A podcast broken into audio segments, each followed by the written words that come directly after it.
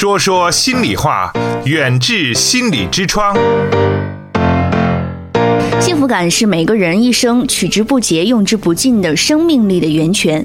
每位母亲都希望自己的宝宝健康快乐的成长。母婴关系和人格健康其实有着密切的联系，尤其是近几年，随着我们整个社会的发展以及我们教育的这样的不断的进步，越来越多的母亲、越来越多的家长更加的注重自己的孩子的人格的健康以及良好的母婴关系。那俗话说呢，三。三岁看大，七岁看老，它这个的典故到底是否是有道理的呢？每一个家长都希望自己的孩子能够获得幸福，那这样的幸福感是否应该从小就培养呢？应该是来自哪里的呢？带着这些种种的问题，那我们今天也请来了淄博市妇幼保健院市三院心理科护士长、副主任护士、国家二级心理咨询师、国家中医药管理局二级中医心理师，从事临床护理心理工。作近三十年的史玉梅史主任，史主任你好，嗯，你好，乔丽老师，大家好，嗯，我们在节目刚刚一开始就有说到了，说今天的这个节目呢，话题其实就是说，三岁看大，七岁看老这个事情是不是真的？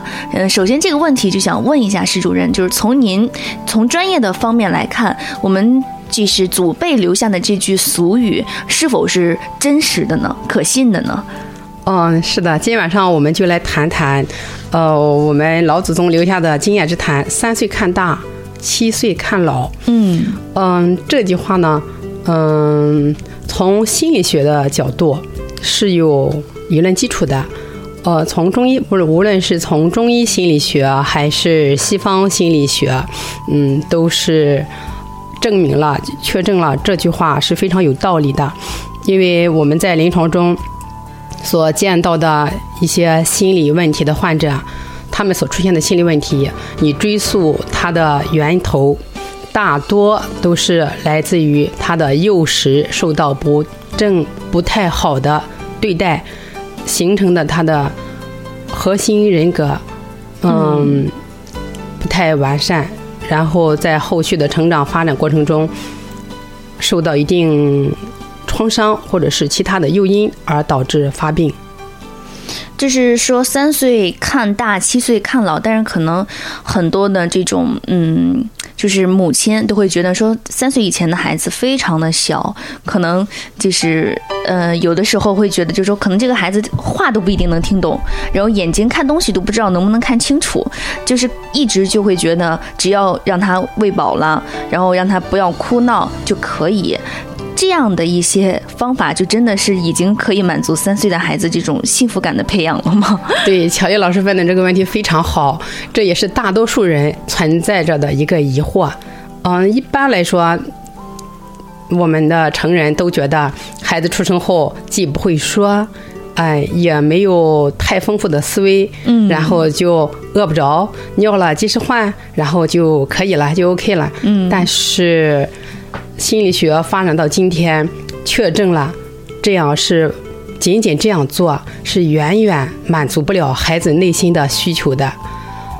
那应该是要做哪些呢？而且，嗯，刚才我看就是说，这只是说三岁看大嘛。那这个对于孩子的幸福感的培养，到底是应该从生下来开始培养，还是说在可能五个月左右啊，或者是在这种胎教的时候就应该有所注意呢？哦，那我说孩子从出生后，他的幸福感的培养就开始了。哦，出生这个时候是节点开始的这样的一个地方。我们常说不要让孩子输在起跑线上。嗯。现在好多年轻的家长都投资让孩子去学各种兴趣爱好，对业余特长，嗯嗯，就说打着幌子就是不要让孩子输在起跑线上。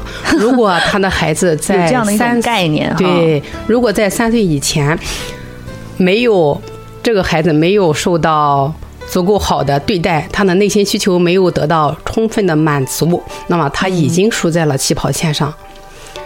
嗯，为什么这样说呢？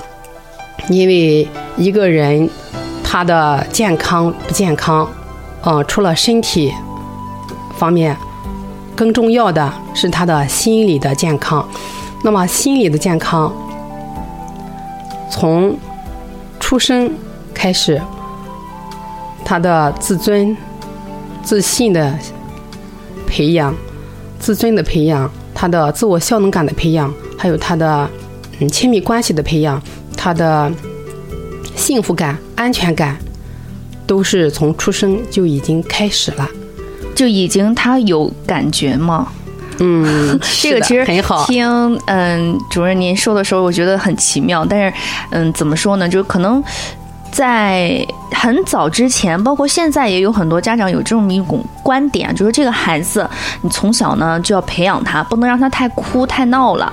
有时候三岁之前的小孩也分，有的小孩可能。就不怎么吵闹，但有的小孩呢，就是睁开眼睛他就会哭闹，不管父母在不在身边。有的孩子也哭闹，但看到父母就安定下来了就好了。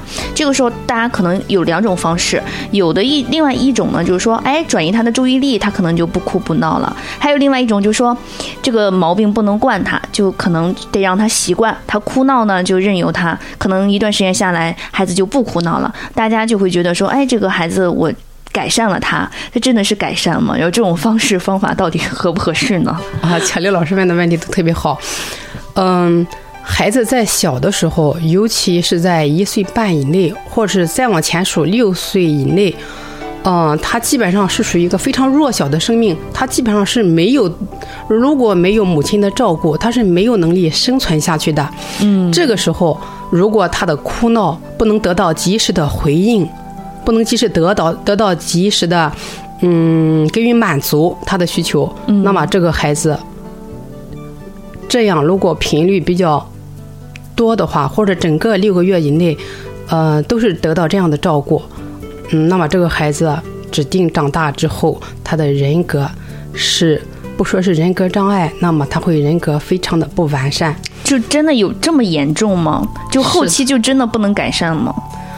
呃，要不就说三岁看大呢。一般来说，心理学家他们通过呃这种研究和确证，然后说人的核心人格的形成，嗯，在六岁以前已经形成，然后现在又有说在三岁以前就已经形成他的核心人格。那么他的核心人格一般都包括什么呢？他的什么品质的养成呢？一般一个人就是他的，咱讲的就是自尊、自信。安全感，安全感很重要。哦，对，自我效能感，自我效能感，咱下进一步解释一下。对我还头一次听说。对，自我效能感是什么呢？就是指的这个人的潜力、潜能。呃，就是他觉得这个这项技，比如我不会打乒乓球，但是我相信，哎，我经过一学，我保险能打得很好。这就是我自我效能感，就是我目前没这个能力，但我相信你的肯定，对我有这种能力，学习，我有这种潜力，对我相信我有这种潜力，这就是自我效能感。那么自信呢？什么叫自信呢？自信是指的一种能力，就是他相信我有，自信也是一种能力吗？对，我有这种能力去做某件事情，嗯，我相信我有这种能力去做某件事情，并且。嗯，自信就是，呃，一种确实是就是一种干某项行为或者活动的能力。就是有的人他不管是会不会做这件事儿，但他呢都很相信自己。自信，自信，其实就是相信自己，自信满满。哦，但是有的人可能会明明擅长的事儿，他也会紧张；他不会的事情，他更容易不敢尝试，他可能会怀疑自己。对，这就是人与人的不同。再进一步往细里说，就是人格与人格的不同。嗯，再往深里说，就是他从小成长环境、教育环境，呃，形成的，呃，这种人格的差别。哦，看来这个孩子的教育，这种育儿经，真是得呃不停的学习啊，不停的去更新自己的这种嗯了解的范围和领域，丰富自己，不然的话，就像刚刚主任您说的，很多问题我就不是很清楚啊。远志心理用中医打开中国人的心灵之窗。今天做客直播间的是来自淄博远志心理咨询师讲师团的啊一位老师，也是在之前做客过我们节目的史玉梅史主任。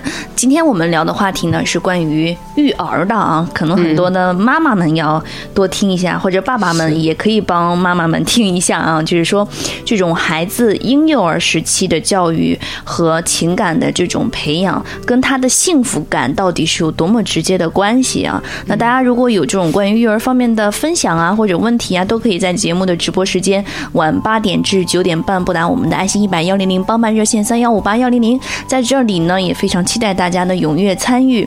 刚才跟这个石主任您说到过，说这个孩子可能在我们中国有有一句话就是说，嗯，子就是父不言，子之过。嗯，不对，子不言，子不言。对，在中国有一句古话说，子子之过是嗯，子不言。呃，叫已经顺口了。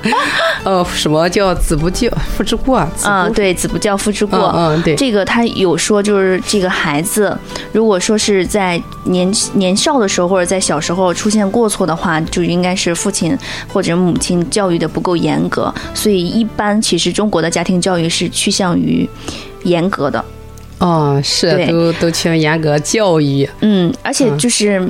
之前我有看到过一个呃报道，就是它关于什么呢？是关于这种也是孩子的婴幼儿时期吧。可能我们比较倾向于把孩子培养的多才多艺呀，然后从小呢，在他的行为规范上非常严格。可能三四岁左右的时候，就要知道什么时候大人来了应该要开门儿，怎么怎么样，就这些礼数教的非常好。可能但是往往忽略了一点，就是说对孩子情感上的一些关注。嗯，所以刚才您说到了，说这个其实孩子零到三岁这个时段就已经他能够去就是自己的核心的人格的形成，这一点可能很多很多的家长都不是很了解。嗯，是的，嗯，这个也是我在学了心理学之后哦才知道哦，原来三岁以前对孩子的这种关注、教育、及时的回应这么的重要。嗯，原来。作为一个人人格的核心核心品质，像自尊、自信，嗯，自我效能感、安全感、幸福感、全能感，嗯，这一些品质，在出生就已经在逐步开始形成了。嗯嗯，为了让大家进一步理解，进一步理解一下这几个概念性的，嗯，概念性的东西，那么我再给大家说一遍，嗯，分头说一下。那么自尊呢？是一个人对自我优势、特长、重要性和价值感的一种自我肯定。呃，怎么讲？一个人，嗯，他自尊心特强，嗯，他一个人，嗯，他特别敏感，嗯，这都只讲一个人的自尊心。他之所以特敏感、自尊心特强，是源于他对自己在自己的内心深处对自我价值感的不太那么肯定。嗯，他的。自尊依赖于外界别人的对他的认可和肯定，他就容易特敏感，自尊心特强，情绪容易受外界认这种评价的，呃，嗯影响，情绪就会起伏波动较大。嗯，这是自尊心。那么，自信心呢？是自信心是指的一个人对自我能力的肯定。我行，你像一个小孩吧，开门。啊，两岁左右的孩子吧，呃，二幼儿吧，两岁左右的，我们大人，哎，妈妈下班了，夸开开门，啊，顺手把门关上了，嗯，那儿子那个幼儿就会不高兴，我来，我来，我行，我来关，哎，觉得我行。那么这个时候，如果妈妈不以为然，就，哎呀，我我我行了行了，我已经关上了，下次吧，啊，这种这种的场景，如果在他的。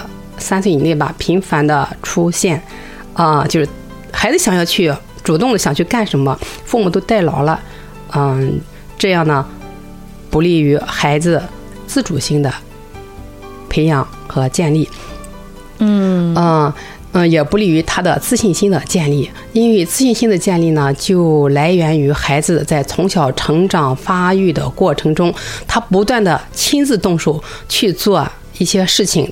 探索周边的一些环境，在这种嗯做行动的过程中，哎，成功了，能力不断的提升，随着能力不断的提升，他对自我的能力的肯定会越来越高，那么他的自信心也就会慢慢的建立起来了。这是自信心的建立，这是核心人格的另一个概念。嗯，但是嗯，也想打断石主任问个问题，就是因为可能一般孩子零到三岁的时候，母亲是在工作期间的这种嗯。年龄段，然后当然也不乏有一些是全职的这种在家里照顾孩子的，但大部分都是有工作的。像这个时候就很难避免一种情况，就是他总是要工作的嘛，工作时间不可能说把孩子带到自己的身边。那这个时候可能很多人就会想着把孩子交给了祖辈。去照看姥姥、姥爷、爷爷奶奶，孩子可能有时候跟这种祖辈的感情甚至超过父母。像这种情况，就是能不能一定程度上缓解这个孩子幼时可能找不到母亲的那种失落的那种情绪呢？嗯，当妈妈不能在孩子三岁以内，当妈妈不能完全陪在孩子身边，那么由家中的老人、爷爷奶奶、姥姥姥爷，或者是其他的。比较好的保姆来代替，成为一个替代性客体。嗯，呃，如果这个替代性客体做的足够好的话，呃，也是弥补了妈妈不在的嗯不足这一份缺憾，是有益处的。有益处的，是有好处的，是有益处的。嗯，这是得到心理学家肯定的。替代性客体，但是你不能真的是把它放在那儿，不太管它，或者说你把它完全交给一个，呃，血缘关系没有的人去照顾的话，是不是也不是特别好的一个选择？嗯，无论是这个替这位替代性客体呢，无论是有没有血缘关系，呃，不是主要因素，主要主要主要在于什么呢？嗯，他。呃，有一定的育儿经验，他有爱，对孩子有爱，嗯嗯嗯，啊，他呃做的足够好，使孩子在成长发育的过程中能够得到及时的嗯回应，情绪上的和表情上的、行动上的、语言上的，哎，方方面面都能得到及时的回应和照护。嗯，都会在一定程度上弥补了妈妈不在身边的这种不足。但是，无论是多么好的替代性课题，也没法和一位母亲在孩子身边，嗯的照顾相提并论。嗯，无法无法完全替代妈妈的位置。嗯，我看到就是在一些公共场合，也不是。极少数了，属于经常遇到，无论是商场还是什么火车站啊，或者嗯电影院等等吧，就会有那种小孩很小，然后一看就是可能三四岁左右吧，嗯，可能不知道因为什么就哭了，很多家长就一种反应就是你再哭我就不要你了，然后就大步流星往前走，然后那个孩子就在后面哭的很很撕心裂肺，这这种方式是好的吗？是的，乔宇老师说的这个案例，我们在日常生活中，在各种公开场合中，我们是经常见到的。对，在之前的时候，我也没觉得这种行为，妈妈的这种行为、这种做法有什么不妥的地方，都司空见惯了。嗯。但是从心学了心理学之后，从心理学的角度，嗯，还是不建议当妈妈的。说啊，你再哭我就不要你了，我就给你把你送给谁谁谁，这种不要孩子送给谁谁谁这种话，在孩子幼年时期最好禁止去说，这种语言的伤害对孩子杀伤力非常之大，会影响到他的一生，因为就是有。我的这是家里人，老人会说一句话，就他们说，哎，那么小，可能没什么记忆了，他记不住的。就有的时候真的会吓你，就是说你再不老实，我跟你说，外面就有什么大坏蛋要把你给抓走了，怎么怎么样这种话。但后来我我其实我感觉我自己稍微有点记忆的，就是很模糊，但是我知道那种感觉不太好。嗯，就会害怕，尤其是一个人在家的时候，就是你知道，就是可能这种感觉，就是你会觉得，哎，为什么我这么害怕一个人在家？然后你想一下，你会觉得好像我小时候有过这种感觉，就是总总感觉可能外面有有人，有不好的人，就我都不知道是什么原因，对，说不出原因来，就是怕，对，啊，很担心。你说明乔乔丽老师就是她的感觉很敏感，就是他的悟性很高，他能哎，他能考虑一下，哎，这种害怕。可能是来自于小时候，确实是来自于小时候。感觉那种和小时候感觉有点像，而且就比如说很多人不一样，人家有的人就是可能自己在家不觉得怎么样，但是有的人他就特别不敢自己在家，有的时候连厕所都不敢一个人上。啊，是的，确实是，嗯。嗯，无论是同龄人、成人还是小孩儿，对。这种胆大胆小的差别确实很大，特别大。有的人胆子就特别小，有的人他就是特别大，他什么都不怕，什么都敢去闯一闯、做一做。所以我就感觉说，哎，为什么我就这样？然后我就会想说，好像我小时候可能也就有这种感觉，因为总听人说这种事儿，就怕了。嗯，提到这个怕和胆小，嗯，这个概念，那么在心理学上这一块儿是非常重要的。嗯许多临床上的神经症患者或者是有人格嗯有问题的患者，他的核心都是于胆小。胆小来自于什么时候形成的呢？就是来自于他小的时候，追溯到三岁以前，或者是呃婴幼儿时期六岁之内，啊、在这个过程中没有得到呃很好的照护，嗯，形成的这种胆小。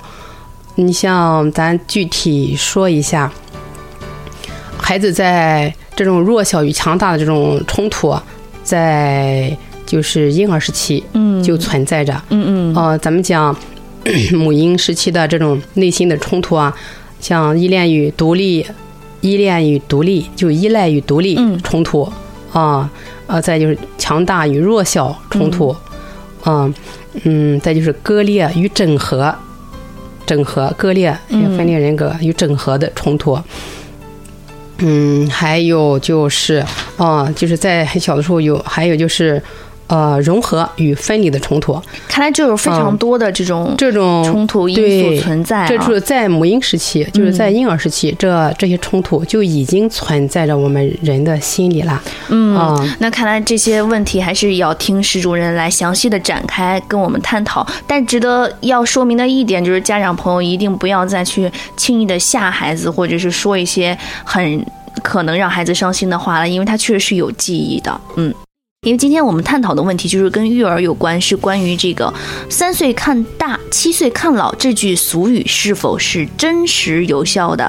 刚才呢，石主任也从不同的方面跟大家来分享三岁之前，包括七岁以前的孩子的这些呃教育上，大家存在的一些细节，哪些是一定要注意和改正的。那在刚开始进入嘎嘎拉寡之前，石主任说了好多，说依恋和分离啊，还有这样的一些呃依恋和独立啊，分离和整合啊等等的一些这种。听上去很矛盾的一组词，但是,、嗯是呃又有好多组，嗯，我听了之后呢，就有点就是不太了解啊，所以也想请石主任您展开跟我们来一起，嗯、了解一下您说的这几个比较矛盾的这种词组到底是蕴含着什么样的意义？嗯，好的。嗯，刚才说的是在母婴阶段，嗯，婴儿内心里存在的心理冲突，总共有五组。那么咱先说一下依恋与独立，呃，听起来是这个概念，觉得有点生僻哈。依恋和独立怎么能上一块儿？它确实是冲突的。这个依恋关系，呃，婴儿与妈妈这个依恋关系的建立呢，相当重要。嗯，在婴儿出生之后六个月以内，婴儿是与妈妈处于共生期的。此时的婴儿呢，他是没有自我意识的。嗯，他觉得妈妈就是我，我就是妈妈。呃，我一哭，妈妈就喂奶了；饿了就及时就喂奶了，奶就来了。呃，冷了，哎，及时就有小被包裹上，就就暖和了。我尿了，哎，及时就有人给我换尿布了。这些呢，他是区分不出是别人给他做的，他就以为是我自己，我非常的厉害，我一哭什么都来了，哎，我很厉害，我属于像全能的上帝那样。这个时候的婴儿呢，他呢，嗯、就处于妈妈的共生期。那么六个月以后呢，就开始进入了分离个体化阶段。嗯，当然，人类不像动物，动物一出生，小驴，嗯、或者小马，它们一出生就可以打个滚儿，就站起来了，就开始自己行走了。我们人类需要较长时间的大人的照护，一开始是从以逐步成长起来。爬行开始的，对对对，这个大家还都觉得挺有意思，嗯，是这样的，是，嗯嗯、那个人类从六个月以后，嗯、才开始行为上呢，说七坐八爬，开始逐步逐步的有了能力，呃，去独立，呃，动作和行为。那么心理上呢，他也大脑的发育呢，随着大脑的发育，他的心理功能，他的心理也会发生着呃，向嗯独立个体化方面去发展，他的自我意识在萌芽。哎，那这个时候稍微会有一些表达，那这个时候是否母亲可能就会就是说，嗯，就可以时间上陪伴的时间减少呢？嗯，对，这个时候他已经开始了自我意识的萌芽，母亲可以适当的离开一小段时间，可以不再像六个月以内那么，嗯，哪也去不了，全方位的，嗯、就是满眼满心里的，嗯、都是自己的孩子。啊，说到这儿哈，我提一句，就是我们大家都知道，说一有一句俗语叫“一孕傻三年”这句话，嗯，不知道乔丽老师听说过了吗？听说过。嗯嗯，我的这些也有朋友有这种情况，就他们会觉得说自己记忆力真的有点衰退，有时候就是两天前说的话，然后隔天又在重复，然后别人说你明明说过了，他自己也不记得了。啊，不仅仅是记忆力，甚至他的逻辑思维能力，啊，都会都会有所嗯、跟之前生孩子之前有所降低，这是有道理的。嗯、医院傻三年有利于母亲，嗯、全方位的那个注意力、关注力放在嗯、呃孩子的身上，嗯有利于这个孩子健康的成长，嗯。那么这个，嗯，再讲一下这个依恋与独立。嗯，你像在养育孩子过程中，妈妈都会碰到，哎，有的宝宝特别粘人，对吧？嗯嗯嗯，妈妈一寸步不能离开，上哪跟到哪，一离开就哭闹。对，而且有的孩子可能延续到四五岁、七八岁也会这样。嗯，是的，嗯嗯，是的。但是有的孩子就不是这种情况，嗯哎，就比较独立。嗯，他可以玩自己的，妈妈可以离开去干妈妈的事情。嗯啊、这是为什么呢？嗯，这种孩子的这种差别来自于，就是他的依恋得没得到充分的满足。嗯，孩子六个月以后，随着他的自我意识萌芽，嗯，他知道自己能力没那么大，他是内心是比较弱小的，离了妈妈他活不了，没有妈妈他真的是活不了。哦，这时候他没有太多的能力，想起了那个有看到过这种嗯、综艺节目，就是、呃母亲和孩子的，然后有小孩特别夸张的大哭，就说啊你走了我可怎么活呀？大家一听就觉得太夸张了，但是可能孩子真的是这么认为的。是的，嗯嗯、在孩子心里真的是那样认为的，家长可能不以为然，但是孩子他小的时候他确实没那种能力。你像六个月的宝宝，一岁以内的宝宝，他能干什么呢？嗯没有大人，他真的是会活不下去的。所以他那种恐慌感，如果他的需求这个时候不能得到及时的满足，嗯，他会内心的那种濒临灭亡、濒临毁灭的那种感觉，会在内心留下印记。他的那种弱小感，他的强大感会建立不起来，他的弱小感，嗯，就会逐步逐步在心里累积。所以这个时候就是也是要母亲注意的一点哈，就是该陪伴的那个时间段，尤其是我听石主任您说完之后，我总结的就六个月之前，你一定要去尽可能的陪伴在他身边，这样呢，六个月以后他可能才会有那种安全感，才不会天天找妈妈。否则的话，其实我觉得这个事儿怎么说呢？你你前段时间。嗯，你的时间没有去充足的陪伴孩子，你反而六个月以后，哪怕到七岁八岁，你都会很辛苦，因为孩子总会找你。嗯，乔丽老师说的，呃，那个，我进一步申呃声明一下，嗯就是呃，六个月以前非常重要，嗯妈妈需要全身心的陪护。那么六个月以后呢，嗯、也非常重要，孩子三岁以内都非常重要。哦他这个就基本上三岁之内都要时时刻刻的去。呃，不对，说到这个时时刻刻，它有一个时间长短的一个区别。呃，嗯、就是六个月以后，妈妈可以短时间内离开一段，但是以什么为主呢？嗯、怎么来判断？哎，我离开的时间多长比较合适，才不至于伤害到宝宝呢？那就以你离开了时间回来，宝宝哎依然没影响到他，依然还认识妈妈，没影响到宝宝的心情，那么这个时间就是合适的，就不会嗯对孩子造成比较大的伤害。嗯，是这个情况。嗯，好的。那在新闻签报之后呢，我们再继续和施主任探讨这接下来的几组矛盾的词汇啊。你看，我这听了半天，嗯，我总结的时候稍微还是有点不周全，还是得听施主任您详细的来解说，可能我们大家才会更多的去全面的了解，就是育婴这里的到底大家应该怎么样的去才能科学的让自己的孩子获得正确的幸福感。嗯嗯，好。远志心理健康服务包括中西医结合的心理诊治和咨询，大中小学生的心理健康辅导，国家心理咨询师、中医心理师培训和心理健康讲座。